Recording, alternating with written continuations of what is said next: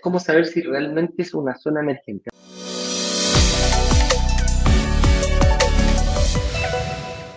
Hablemos un poquito de la gente a lo mejor no conoce, que es Hawái. Hawái es un archipiélago que está bajo la potestad de Estados Unidos, que está ubicado en, prácticamente en medio del Océano Pacífico, eh, a la altura, mira, prácticamente está a la altura de Los Ángeles, un poquito más abajo incluso.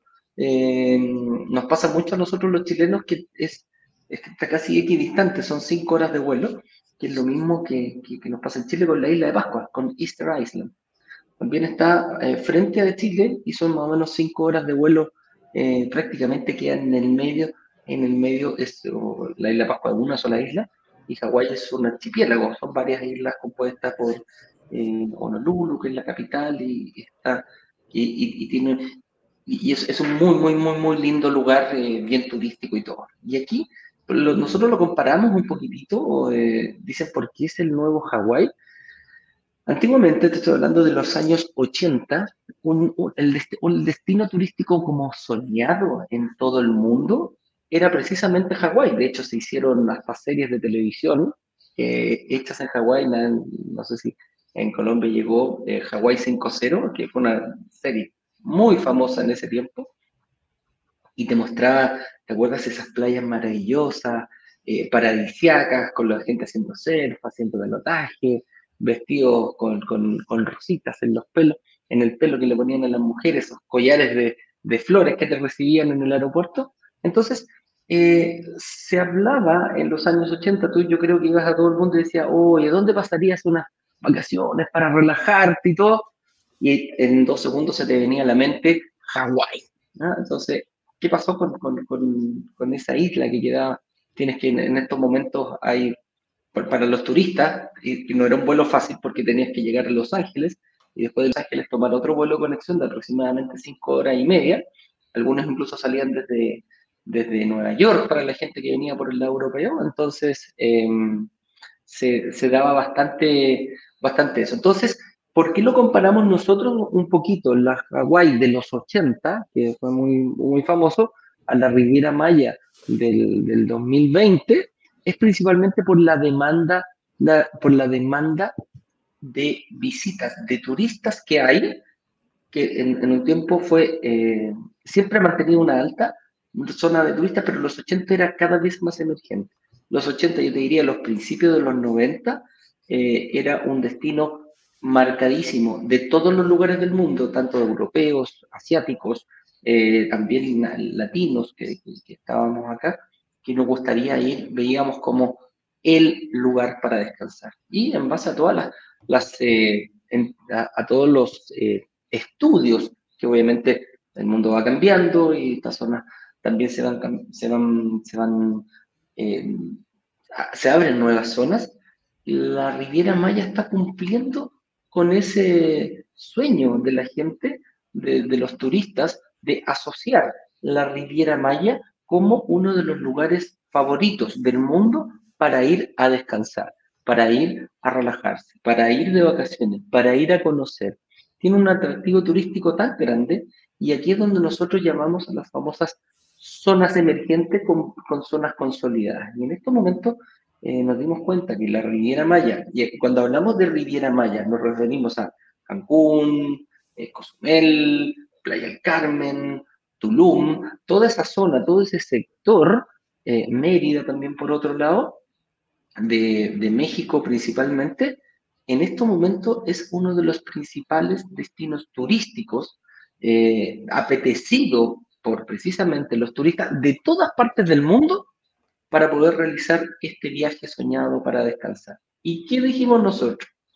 Uy, mira, si, hay una alta demanda de turistas hoy, el gobierno está planteándose eh, invertir en esta zona, está llegando harta gente, ¿cuánta gente estará llegando? Y nos pusimos a averiguar para ver si realmente era una zona emergente. Y una zona emergente para nosotros es un pequeño lugar incluso dentro de no es una ciudad, no es un país, es una pequeña zona dentro de una ciudad. Y ahí nos empezamos a buscar eh, con mucho, con nuestro ojo clínico ahí que tiene eh, Juan Carlos, empezamos a buscar dónde poder invertir. ¿Qué pasa? se podrá invertir, eh, el, gobierno autorizará, será fácil sacar créditos y nos vamos aquí a lo principal que es, como decían los gurús de la inversión inmobiliaria. Location, location, location. Vamos a analizar específicamente qué es la famosa zona emergente. ¿Te parece, Juan Carlos, que comencemos viendo por ahí qué es lo que le llamó la atención? Ese es un elemento realmente importante que le recomendamos también a todos los inversionistas, que seamos objetivos, que busquemos información, que busquemos evidencia. Estimado Eduardo, tengo mi pantalla abierta, así que la voy a aprovechar aquí un segundo. A ver. Mostrarles cómo analizamos nosotros, por ejemplo, el comportamiento de la demanda. En este caso, por ejemplo, lo que les estoy mostrando es específicamente una ciudad. Aquí la estoy mostrando completa eh, nosotros hacemos lo que estaba mencionando Eduardo, es evaluar cómo es la tendencia, por ejemplo, el crecimiento de la demanda, cómo se está comportando. Ustedes ven ahí un crecimiento ascendente en esta ciudad de Tulum que estoy mostrándoles en pantalla. Eh, podemos incluso ver una región en particular, que es lo que estaba mencionando Eduardo. Ni siquiera es una ciudad completa y vemos que en esta región en particular, que en este caso es región 15, hay una tendencia más rápida al crecimiento, eh, tanto de las reservas, que es esta línea, línea color violeta, como del crecimiento de la demanda, que se vuelve muy interesante.